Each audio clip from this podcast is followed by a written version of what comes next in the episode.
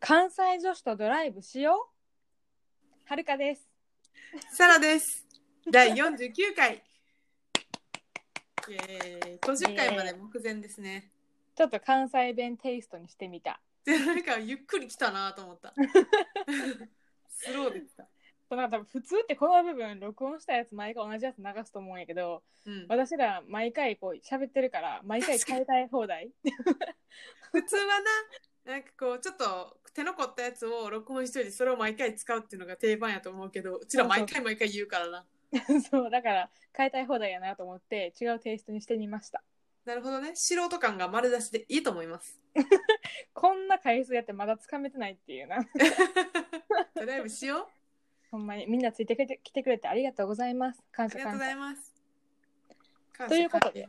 はい。そう今日はねちょっと多分濃い話になりそうなんですけど、はい。前に私らが留学したっていう話はちょっとさせていただきましたはい、そうですね。でそこで、まあ、留学ってさ1年間もあってうん喋る内容って膨大にあるのに、ま、前はこうキュッとまとめた話をしたわけうんうんちょっと今回はまたちょっと違う側面からうん話をしていきたいと思います、留学生活についてうん。いいですね。視点を変えてね。そうで特に今日は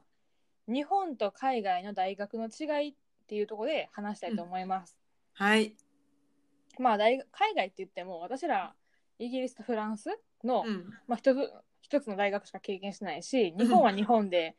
その辺のっていうか、まあ、全部知ってるわけじゃないから一つしか私知ららんしのな。そう私らの大学と比較した話をするので、うんいやいやそんなことないしうちらの大学はこんなとこ良かったぞっていう人があるんやったらコメントくださいということですね。よろしくお願いします。お願いします。はい。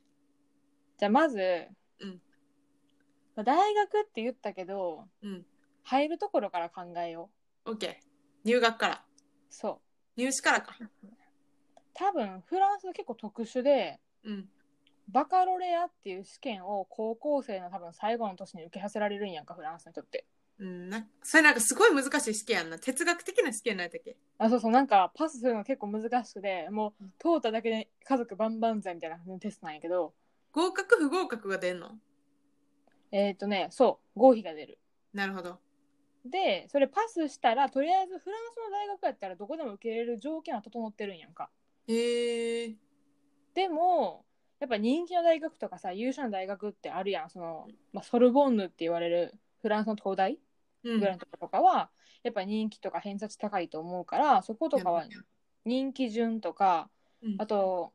GPA かなその成績うん。高校の時の成績みたいなとこで多分人が選ばれることになってると思います。なるほど。だから、じゃあ大学に入るために、その大学が出してくるテストを受けるわけではないっていうことやな。そうだからフランスはフランスの全員の高校生が同じ試験を受けるってことやな。うん。ちょっと日本とは違うよな。それ1年生、2年生、3、いつでも受けてよい。えーと多分3年やったと思う。ああ、そうなんや。ちょっとセンター試験みたいな、センター試験の超難しいバージョンって感じかな。そうやな多分そんな感じだと思うわ。全部の教科受けさせられるんちゃううん、なるほど。イギリスはイギリスは入試なくて、うう。ーん、高校の時の成績で、うん。なんかまあ A が、全部 A とかさ、あなんかはいそういう、多分グレードがあって、うんうんそれによって大学の合否が決まる。だから、うんすごいいいところ行きたかったら全部いいグレードじゃないとあかんし、うんうんうん、だからなんか試験を受けるっていうよりもなんか自分の成績を出して合否を待つドキドキみたいな感じ。あーイギリスで言うとさ名門ってオックスフォードとかケンブリッジ、オックスフォード。あーやっぱその辺なんや。そう。その二つがダントツで、で、うん次にロンドンにあるソアスっていう大学があっああはいはい、はてい、。で、その後にマンチェスターとかが来るかな。あソアスってその辺にあるんやそうソアスはな、結構レベル高い。でもさ全然に日本多分聞いたことないやんかソアスっていう名前をうんうんうんなんかその多分交換留学先としてあったから覚えてるぐらいでうん。うん。そういう期間かったら短じゃなかったなと思確かに。あのー、なんやっけ、アジアにとかそうういう特化してる大学、うなんかそうやなアジアなんとかなんとかみたいな大学名やんなぶそうそうそう、文化とかアジアとか、そういう東洋系のうんう大学です。そういうことが勉強できる。うん。んなるほどじゃあ受験法については、まあ、日本とはもうすでに全く違うというそうだから、そうそう、なんか日本ってさ、成績もめっちゃ悪くても、入試の一発のその日、すごい良かったら受かるやんか。うんうんで、外、イギリスの場合はそういうことはないと思ああ確かにそういう意味で言うとへなんか平等なんかなう。うん、コンスタントに頑張っとかないと、うんうん結構厳しいかなって感じ。えじゃあ部活とかめちゃめちゃ頑張ってます最後だけ頑張りますっていうサラタイプの人間は厳しいってことそういうことですよ ね。なんちゅうひどい国や違 国が悪い、私は悪くない。うそうそうそうサラはサラで正解やったからあれは そうそえー、そうなんかそうやなそういう考え方もあるなう。うん。あとじゃあまあ入学はしてはい。授業とか学生生活とか、もう全般についての違い例えばイギリスはどんなところがある、そう私がすごい思ったことは、うんまず、まず入学すると漏れなく1年生は全員寮に入る。あ全員うん、寮に入る。全員入る。えそれ寮なん自分で借りてる家とかじゃなくて大体1年生は寮。もうあ1年生はまずそう寮やねん。そう。寮もむっちゃあんねんか、種類もうんむちゃくちゃあって、うーん大学の寮もあるし、プライベートのはいはい寮とかもあるんやけど、基本的には1年生は最初、大学の寮に入んねんか。だから私は寮に入ってたけど、周りはみんな1年生やった。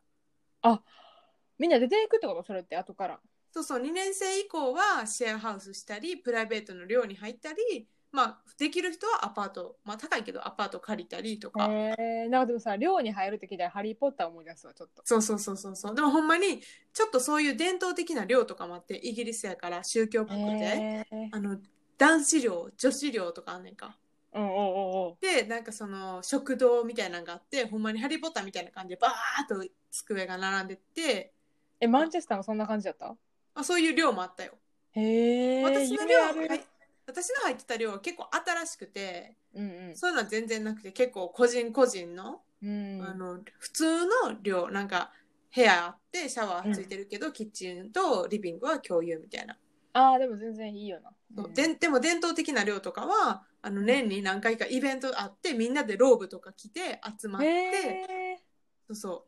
クリスマスのイベントしたりとかなんかそういう伝統的な寮とかもあるだからそういうのでコミュニティとか友達とか1年生は作りやすいんやと思う。ーうんもう日本と違うなそう全然違う。だからそれはすごいいいなと思う。で、通ってる人とかいい。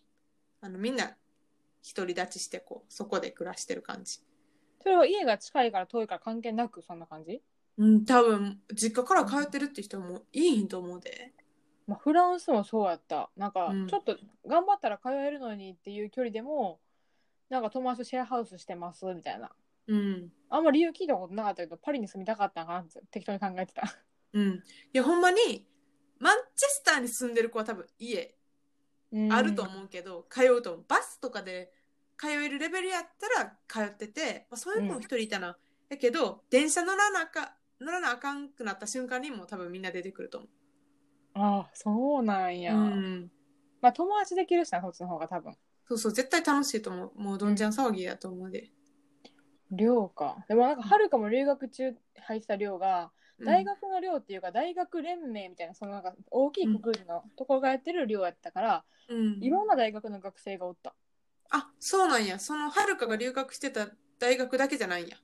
じゃなかった、まあ、大半その大学やったけど空いてるとことかは違う大学の子おったりしたな、シェア、フラットなん。フラットメイトとかいる。もうほんまに普通の一人一人の部屋でアでパートや。キッチンあそうそうそうキッチンもお風呂も一人にもう全部入ってるからあんま共有スペース逆に洗濯機とかちょっとなんか広めのパーティールームぐらいしかなかったあ、もうほとんど寮っていうよりも、アパートやな。そうやなうん。私もむちゃくちゃ寮いいんか悪いんやもん。いいんか悪いんか分からんけどえ、でも楽し、まあ、そ、その方が、あの、2年生とか2年生以降とかはよくないうん、やと思うわ。なんか自分の生活が守られてるというか。うん。私、全然寮の人と仲良くならへんかったから、うんもうなんか、か結構あのイケイケのメンバーやってんはいはいはい。私入れて4人やってんけど男女2人ずつやってんけども私以外のイギリス人がもうん。うもう若いし私よりむちゃくちゃイケイケのパーティーガールとパーティーボーイズ一年やしな。そう。で、もうすっごい友達とか呼んで、もう夜な夜なパーティーとかしてる感じで、音楽とかめっちゃかけてる感じだったから、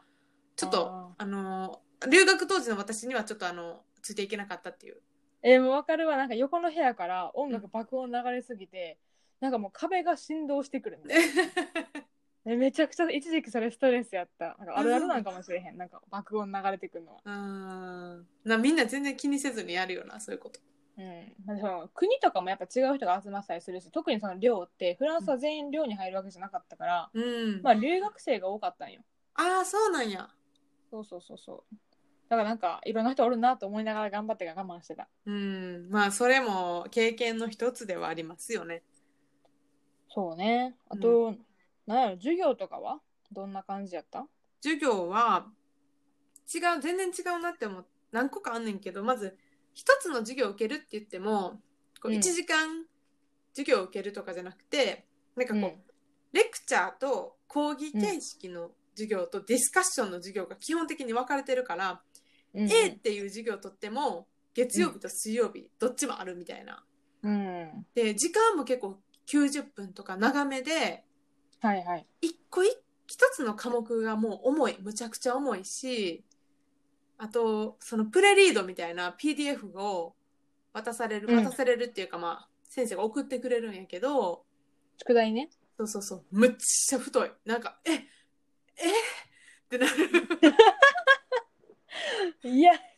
つ重いな読読めむだけでさ留学生はしんどいのにさそ理解して深めて議論できるまでいっとかなあかんとかなうそう全然無理不可能その方法ってでもなんかヨーロッパ一緒なんかなはるかもせなんかフランスもその CM っていう CM って書くんやけどそれが大人数の講義でうんあとなんか TD っていう少人数の TD って書くなんかあの、うんまあゼミみたいなみんなではいはいはいディスカッションするメインのぜ授業とかセットであってうんなんか最初その仕組み全然わからんかったから、うん TD も CM もわからんくてうんなんかよっしゃこの授業取ったと思って片方しかいかんかった時あった、あほんまに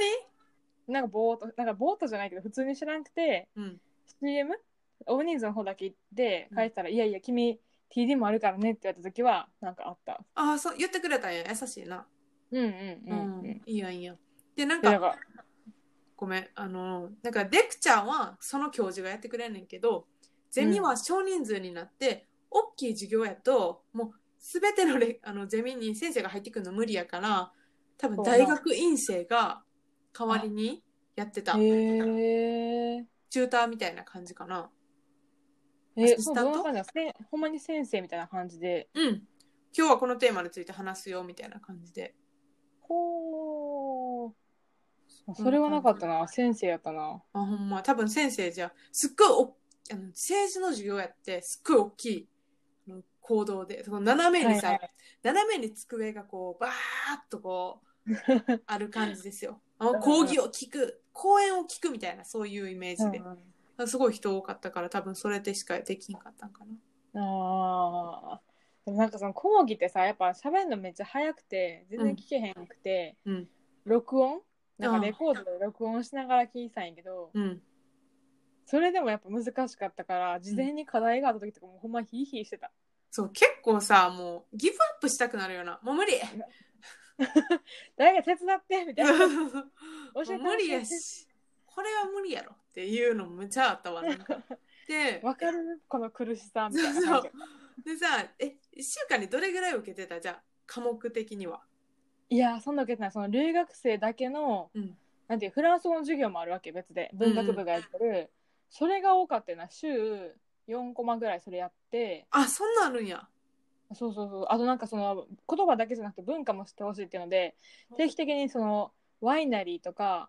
なんでクランフランスの名所巡りみたいなやつに連れてってくれるなんかまあお出かけの授業みたいなやつもあったわけ楽しそそうあと映画見て分析するとかもあってそれも4コマ取っててプラス自分の学部、文なんかなんだ人類学部みたいな感じだったよ社会学みたいなとこうんうんおったから、の TDCM セットで2個ぐらいしか取ってなかったなそれでもううーんだから週8コマみたいなうん感じかなまあその前やんなそれでしんどかったしでもそれでなんかその授業ない時がやっぱほぼほぼなわけやんうんで結構暇やなとか言われんねやんかいやいやいやいやいやいやってなってたで全そ然の取った単位日本に持って帰れるやん私ら交換留学やったから、そうそうそうそう。それなんか稼稼ごうって思ってなかったしうん。あんま考えてなかったら持って帰ってどうのしようみたいなやつもそうね。そんな頑張ってこう、そこで、むちゃくちゃ取ろうっていうより、ちょっと、ちょっと余裕あるぐらいでさ、うん確実に単位を取るっていうのが理想よな。そうやなやっぱそのなんか多分留学生やったら多少のその何て言うの配慮はあると思うけど、うん。現地の学生って特に多分大学って進学めちゃめちゃ難しいやんうん。留年ざらにあるやんうんフランスとかイギリスって多分、うん。あるある。なんか調べたらフランスって大学院まで行くのが結構通常なんかうんうんうん。失業率高いから大学出たところであんま仕事ないんやけど、はいはいはい。で院出る人って院出れる率は全体の27%ぐらいなんやって大体ああ、むっちゃ低いな。だから大大体まあそのほんまにデータだけ見たら70%ぐらいの人は辞めちゃってるとか中退とか、多分そういう人ばっかりだと思でも途中で辞める人いるよな。大学院行ったけど途中で辞めるって結構海外のあるあるやと思うけど。うおるなうんああとなんか専攻を変えちゃう人もおらへんあ、いるいる。途中で帰る人いるな。もう一回やり直すとか。え日本ってさ結構それ一大事やんかうん。こなんか国際系入ったのに、きまあ、理系とかはないと思うけど法学部に行きますとかうさ、ん。一大事やけど結構軽軽々しくというかポンポンポンってやったりするで、それで言うと、マンチェスター大学は2つ取れたな。ビジネスと日本語とかできた。あ併用というか並行して取るのそう、学ダブルディグリーできる。部へえだから、私、日本語学部でできた友達は結構ビジネスと一緒にやってる人多かったし、あと言語2つやってる子とかもいた。あそういう並行は面白い、その文化系、その文系で、やっと多分、いけるんやと思う、ダブル。でも確かにさ思ってたのは言語は言語やんでそのうん。別で学べるんでそれが一番いいかも、うん、確かにに。いや、それ賢いよな。ど、なんかこう、保証になるやん。お互いが。うんなんか言語勉強してるとその言語を突き詰める道しかないんかなって思っちゃいがちなんやけど、それと並行して違うスキルとかあったら、なんか自分のせなんか将来が広がりそうな気がそれはすいごい大変そうやったけどその人たちはでもそれはすごうい、んそういうチョイスがあるのはいいなと思った、うんダブルディグリー最近聞くしうん、な、あうんるよなやってるところは多そう、あとやっぱそのまあ今の話の延長やけどめっちゃみんな勉強するやん、すめっちゃべん勉強するとさ全然勉強せえへん人っはていうかあそう私のイメージは一人の中で勉強する時とうんはちゃける時の差がむっちゃ激しいっあーていうイメージあったなんかすっげえ勉強する時はもうむっちゃ根詰めて勉強すんねんか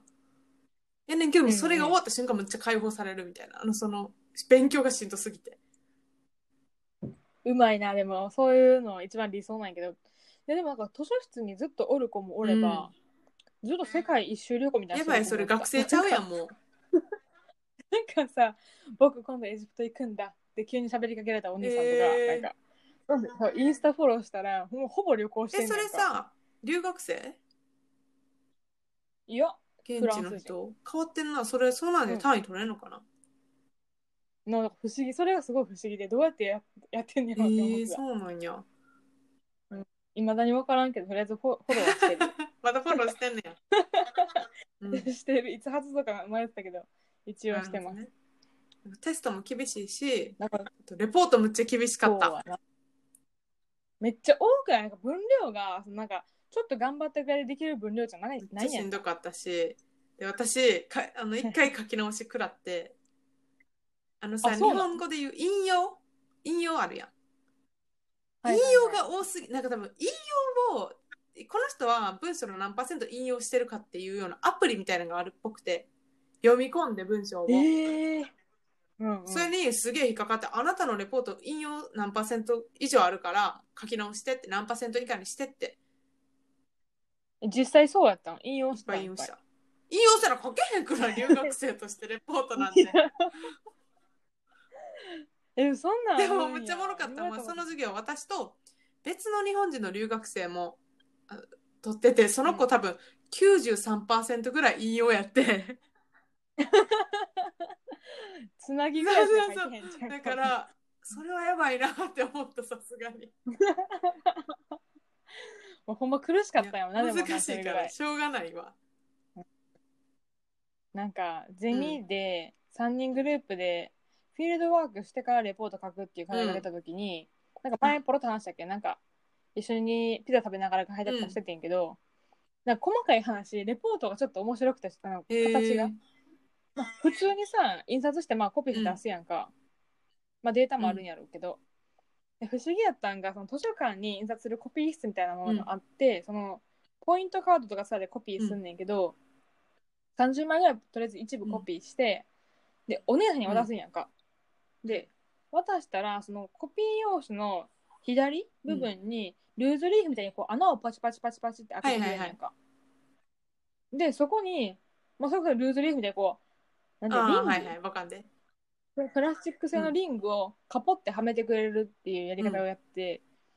えそういう方法でみんな出してんのっていうのがすごくあそれでレポートだ出すんあでそうそうそう紙で出すんそうなんか結構なんか紙で、きあの決まった時間に決まった箱に入れとくみたいな話だっためけっちどゃアナログやんなんかはるかが入れに行く代わりやったよ3人で書いたやつを、あの集大成をはるかがパッチンしてもらって入れに行くっていう重大任務マを負っジてでた私そんな私多分マンチェスターすごいデジタル化進んでるから紙でとか出したことないで、めっちゃアナログで多分そしたらだってあのさっきいやはるかがさ授業の録音して聞いてたって言ってたやん、あれは、うあのなんか結構じ、えーそれぞれの学生のマイページみたいなのがあって、大学の中であのログインして自分のページ行けんねんかそしたら今自分が取ってる科目がパンパンパンってできてきて、ある科目に行ったら、うんそこにその授業のパワポと音声が出てる、次の日とかに授業でもそれってさ出席せんかった人でも聞けちゃうってそこうとやんそなうそうそうそうそれでいいの出席率があんまいらん出席率見てるかなてかのあーでもはるかはほそれこそアナログでその大講義室で大講義室だけどそんな人数おらんかったやんか、20人25人ぐらいかな、で紙回された名前書えいて、ー、アナログやけどなんかあそうやんな出席確認したらあかんもんなって思いながら普通にやってたわいやーちょっと出席の仕方全然覚えてへんなあったんかなうんあとなんか無言の人ってさ青いボールペン使むっわんちゃでむっちゃノートに斜めに なんかノーあトそうそうそう机に対してノートをまっすぐ置かへんねんすっげえ斜めにでなんかすっげえ斜めの体勢で書くよなで青かと思って、なんかスーパーとか行ったら青のボールペンの多分ジェットスリーみたいないいやつじゃなくて一色しか出えへん蓋カポって外して後ろにつけるタイプのなんかインクの出がめっちゃ途切れ途切れにしか出えへんみたいなやつをみんな使ってんねやんか。でそれさなんかさなんか一回聞いたかな青色って結構記憶なんか覚えやすい色らしくてあそういえうことそういう理由があって使ってんのかよくわからんかったんやけど、なんかそれでなんか馴染みたいから青買ってた時は えでも あのペンむっちゃ書きにくくないジェットストリーム最強やけどな。三菱鉛筆でしたと思ったもん、普通になんかさもうペンのクオリティはむっちゃ低いなってずーっと思って たうんでも留学行く前に言われたのは、フランスって試験は全部万年筆で書かなあかんから、万年筆持っていきやって言われて、えっと思って、ほんまになんか、なんていうんそんなで立派じゃない万年筆持ってったわけ、一応留学に。それ全然万年筆じゃな何い。やねん誰の情報やねんもうみたいな。でも調べたら確かに万年筆って書いてあったから、あそうだからちょっと前まできっとそうだったあよなるほどね面白いなうんあと結構みんな手上げあてげめっるちゃあの1っていう手あげる1っていう形そうなんか手をこう手のひらを上げるのはなんかヒトラーを彷彿さあせるらそういしうくこてとなんかダメってヨーロッパ圏では言うあだから1なんやでなんかみんなさそうピンペンとか持って上げる人も多い上げる上げし位置って言ってる人もいるよな全然あげるし絶対ねえへんし前が開くってことはないめっちゃとなんかめっちゃさ妨害される授業なさあすみませんちょっと今ここでみたいなさ全然聞くでも先生も嬉しそうにそう嬉しそうに答えるから、あるべき姿って感じするもうなんかすごい学んでるって感じよななんか一方的じゃないしな、うん先生がうんレクチャーするのがあと俺大学関係ないけどリュックに絶対1リットル級のペットボトル入ってない水のでかいペットボトルはいてかなんかみんなさ恥ずかしくないもん向こうの人って周りにどうやって思われるとか全然気にしてないからバリバリでかいのとかもそうぜあとむっちゃさえパジャマみたいな人もいるよな、えおるしかもフランス人冬なんて全員真っ黒の服しか着ひんからさ、色ついてるだけでかい海外の人バレそうなんやけどさでリュックに入ってるの大体ペットボトルでかいやつとリンゴ1個みたいな感あ分じやかなるリンゴ食べてる人いるよななんか私の場合はもうイギリス人が本気出す時はあのバーあうのんパブに行く時とかクラブに行く時だけやからもうはほいんはまいに普通の授業の日はメガネにすっぴんにみたいなスパッツに、うん T シャツにそリうュそうッそうそうクみたいなでもさそれが様になるじゃない確かにちょっと大学生って感じかっこあええとノートとかそのまま手で持ってる人とかもいるしなあおるなおるな、めっちゃぽいよな海外っぽいうんなんか学食とかさ全然ちょっと違う話だけど学食とかで言うと、ねいいなって思ったら3.2ユーロって大体今で言うと多分500円ないぐらいなんやけどさすがのフランスでなんかコース料理っていうか全部前菜メイン主食、なんかパンかご飯か、とデザートとなんかヨーグルトみたいなやつすがごい全部ついてる学食で、ほんま助かそっれたはむっちゃすごいなんか安いわイギリスは高かったわご飯あほんま高いって言うしな物価もそうももだからご飯も普通に学食で食べても7ユ78ポンドぐらいするから1000円ぐらいするあうん高いね高いよで安いご飯買おうと思ってスーパー行くやんそしたらなんかミールセットみたいなのがあって、サンドイッチとジュースとポテチをセットで買ったらはいはい3.5ポンドみたいな、もうそればっかり買って、毎日ポテチ食べて太るっ ていう、そういうのあるよな、なんか、食堂の下の階にパン屋さんみたいなのあったけど、パンオンショコラ1個で2.5ユーロとかすんねやんか。え、そんなんて上の食堂行って3.2ユーロでご飯食べた方が絶対いいやんと思って上ばっかり行ってたけど、たまにこう、なんか、外部の人かな、なんかバンドマンみたいな人が急に、このパン屋さんに来て、学校の中の。なんか曲を奏で出すみたえー、すごい すごいそうやっぱそれ聞くためにパン屋さん行った時はあった。うん面白いなそれうん、なんかやっぱ街中にポンってあるからみんな入りたい方だあそういうことあそうういう感じではないな私逆に大学大学のマッチって感じやったから大学生ばっかり周りはもう大学がメインのエリアやからマッチは全然メインじゃなかった、ああ、そっか。なんか知らんおじさんとか多分古本持ってきて古本市みたいな感じへでえ面白いでやっぱ置いてあるのが全部なんか哲学っぽい本ばっかりで、へ薄いの買ったーこあともあそうる。なんやうん、楽しかっあたと一個な面。白かったのは大学にミュージアムくっついてたえ、それでミュージアムっていうのは劇う場んあの博物館あ、うんそういうことか。あ、なんか今あ感じミュージカルとなんか株なんかごちゃごち ゃミュージアムあっ博物そう館あそんのうなんか動物の剥製とかへーなんかそういう昆虫のさ標本とかさそういう系のミュージアムがあって、うんうん結構楽しかったそれは。でもそれ一般向けじゃないの学いや生一用の般向けやねんけど大学の中にあんねん。ああ。へえ、面白い。でもさ、知ってる東京駅の中に東大がやってる剥製ミュージアムがあえるの知らん知って知るらんのにそれ。無料で入れる火曜日定休日だけ ど、詳しいな。確かそうやったと思うんだけど、ロッカーに荷物預けれて、無料で入れるへ剥製。ーほんまなんか、剥製って聞けたからゾッとすんねんけど、入ったら結構楽しくて、就活の時、暇つぶしに行ってた。へ東東京駅の。あ、じゃあ東京駅じゃない。切ってあや。あ切ってね目の前目のの前やのつね。うんでも知らんかった、うんうんそうんんなのは。え行ってみ、結構ほ面んま白い。にありありかも仕事帰り、多分、マンチェスターを思い出すかもしれない。全然違うと思う。そうやな。あと、なんやろな。違うところ結構あるけどさ、全体的に言うと、一個言いたいのは、授業料。あなるほどね。これはねはるかが言いたい話だと思うわ。今そうやな私は留学生てでよかったって思う。かあ、うんそどううぞか。うちの、あまあ、はるかも、さらも、交換留学で大学行ってて、で、交換留学のメリットとしては、日本の大学には学費を納め続けるけど、その向こうの大学の学費は払わんでいいよっていうのが、まあ、一個あるんやんそうかそうそういうシステムだよな。そうじゃあ振り返って考えてみよどう。うぞ。日本の大学の学費いくらやって話やんか、うんうんうん私らはあの国公立の方だったんで、多分私立よりかは絶対安いねんけど、それでも年間数百ぐらいはするやんかそう文系前でも期えその半期で50万ぐらい55万とかそんな感じ、うんうんだからまあ年間100万ぐらいはいくわけやん、そだうからそれをまあ納め続けながらフランスの大学に通うんっうたんうわけですよ、ん私そうらはいうことやなそれでよかったんかって思わされてさ、それはねフランスが良すぎるんやわあのさ大学生の年間の授業料がフランスではですね、みんなびっくりしますよダダダダダダダダダダダダダダン 10万もありまやせばんーい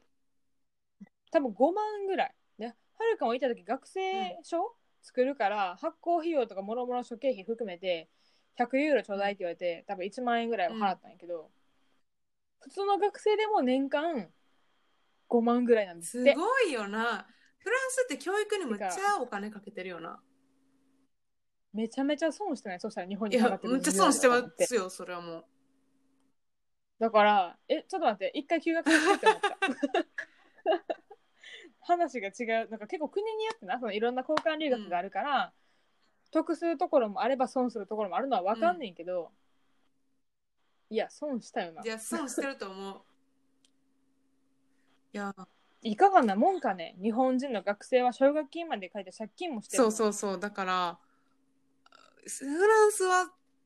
なあ特別よえーそうなんかな、その、アジア圏でも、まあどうかは全然分からんけど、どうなんやろうなまあな、私立、行ってる、元々行ってる学校が私立やったら、多分なるほど。フランスとか全然ありがたいなって話になるし、アジア圏でも多分安いなってなったと思うんだけどな。なんか私ちょっと気になって自分の大学、大学っていうかイギリスでかかるお金ってどんなもんなんやろうなっていうのもうん今調べてます。私、 ななおお、調べて。全然進行形ですよ。えっと、いや、正味はるかも奨学金借りてる、借りてたから今でも返してるんやんか、社会人になってからでも。いくらでしたマンチェスタマー。ンチェスターというかイギリスの一般的な大学は、あーうん日本と一緒ぐらいや、文系は。あ、ほんま。年間。あーまあ結構幅あるけど、同じぐらいから2倍までいく。であーこれは、授業料上がってんねんイギリスってえっと何年10年ぐらい前やったと思うねんけど政権が授業料を上げて、うん学生のデモが起こって、はいはいはいあの授業料を上げるの反対のデモがすごい街中に起こったからだからうんうんうん上がってこれやと思うだから高いとこやと200万ぐらい年間そっか、でも日本の私立とかとまあ一緒なんかな、そう考えたら。そやなでうんもうんううん私がすごい高いなと思ったら寮費がすごい高くてなんかさ、はいはいうちの大学にもさうちらの大学にもさ留学生用の寮あったやん、うんで日本人も住んでたやんかあれ多分あむっちゃ安かったと思うねんか1ヶ月1万むっちゃ狭いけそうどむっな。ちゃ狭いけどむっちゃ安かったと思 うねんまあね。けど、あの私がイギリスで住んでた寮は月7万から8万ぐらいしててんな